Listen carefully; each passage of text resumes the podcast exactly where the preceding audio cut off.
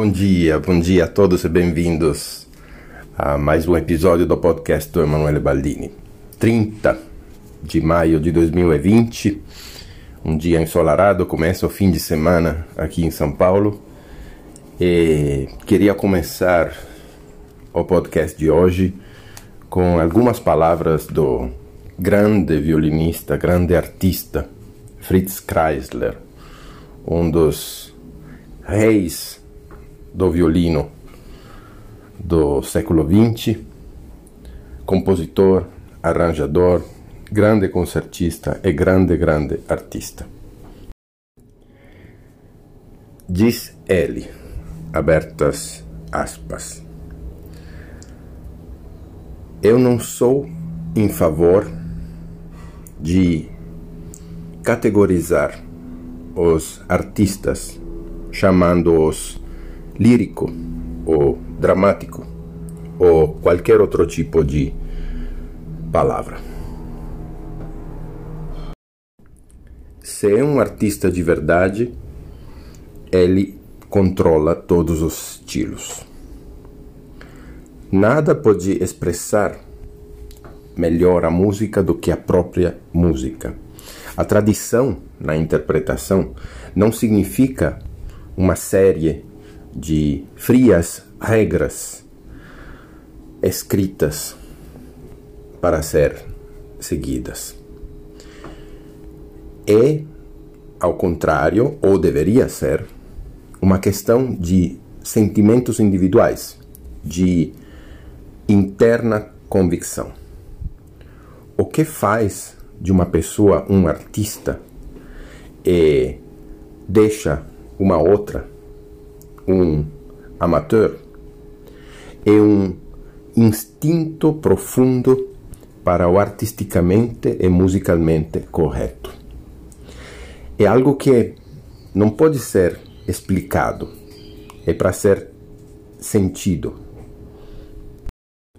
Ser sincero, construir e usar a própria personalidade, agir com desinteresse e usar uma expressão de si mesmo na arte que seja absolutamente honesta. Esses, eu acho, são ideais que cada artista deveria ter como objetivos sagrados.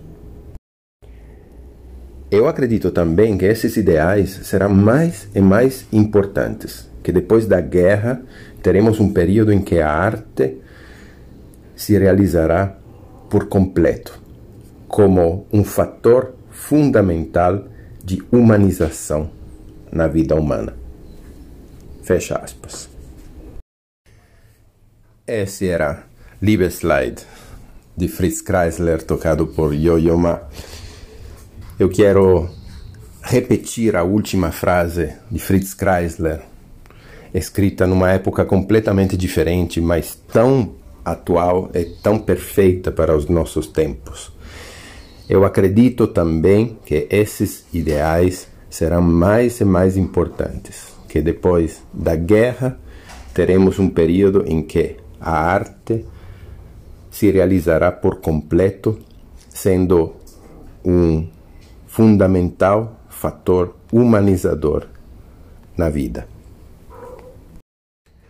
E vamos às perguntas de hoje. A primeira diz a respeito dos meus violinos, dos meus instrumentos.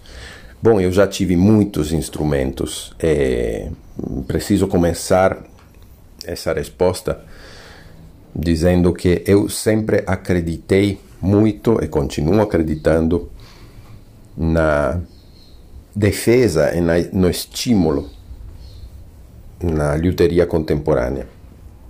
Eu acho que é um dever de nós músicos é, estimular e valorizar a luteria contemporânea, especialmente do país onde vivemos, porque é assim que os jovens luthiers, os jovens artesãos os futuros artistas, porque eu acho Acho que essa arte de construir instrumentos não é pura artesania, é arte.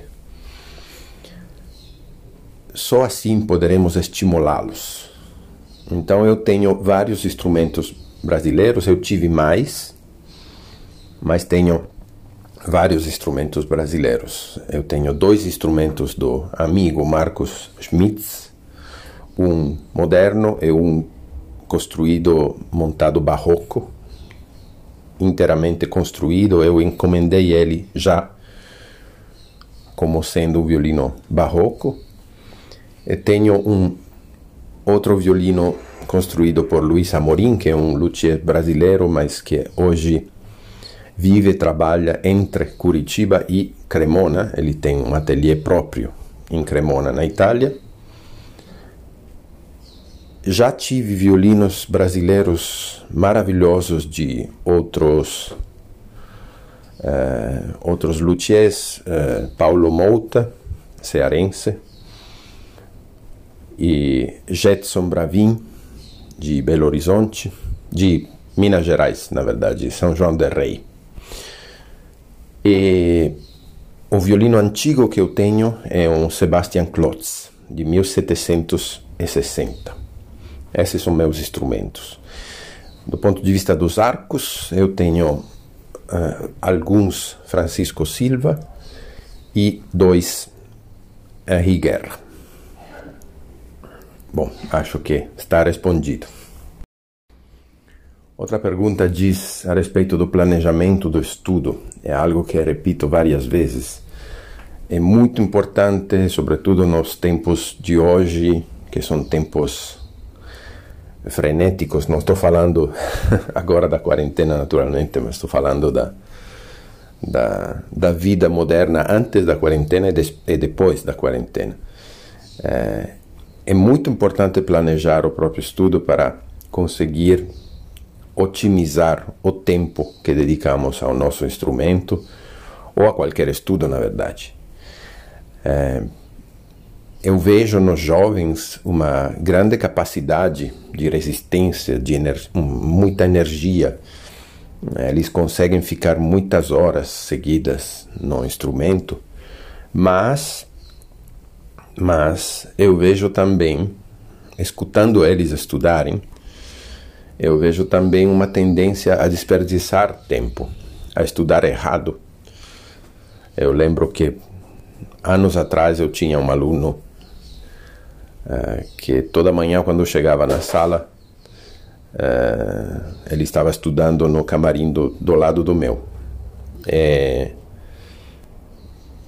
é impressionante o estudo o estudo errado que eu escutava. É, todo dia tinha que abrir a porta, ir no camarim do lado e mostrar para ele que ele estava simplesmente repetindo errado. Quando você repete algo errado, você está fixando o erro, não está é, consertando o erro. É, é muito importante que a audição e a percepção esteja sempre presente para que para que possamos perceber o erro e, e tentar corrigi-lo sem repetir o erro mecanicamente, porque isso é extremamente danoso, porque o resultado disso, como disse, é fixar o erro e não solucioná-lo. Bom, eu tinha outras perguntas para responder, mas infelizmente hoje o podcast será um pouco mais curto porque tenho um sábado muito cheio de compromissos, inclusive uma audição online de todos os meus alunos Cada um deles vai tocar para os demais. Naturalmente, tudo desde casa, online, graças à tecnologia. então, por hoje, eu deixo vocês aos seus afazeres, desejando um, um feliz fim de semana. Aproveitem a família, aproveitem a tranquilidade aproveitem a paz em casa, estudando, pensando, se cuidando. E nos falamos no próximo podcast. Tchau, tchau.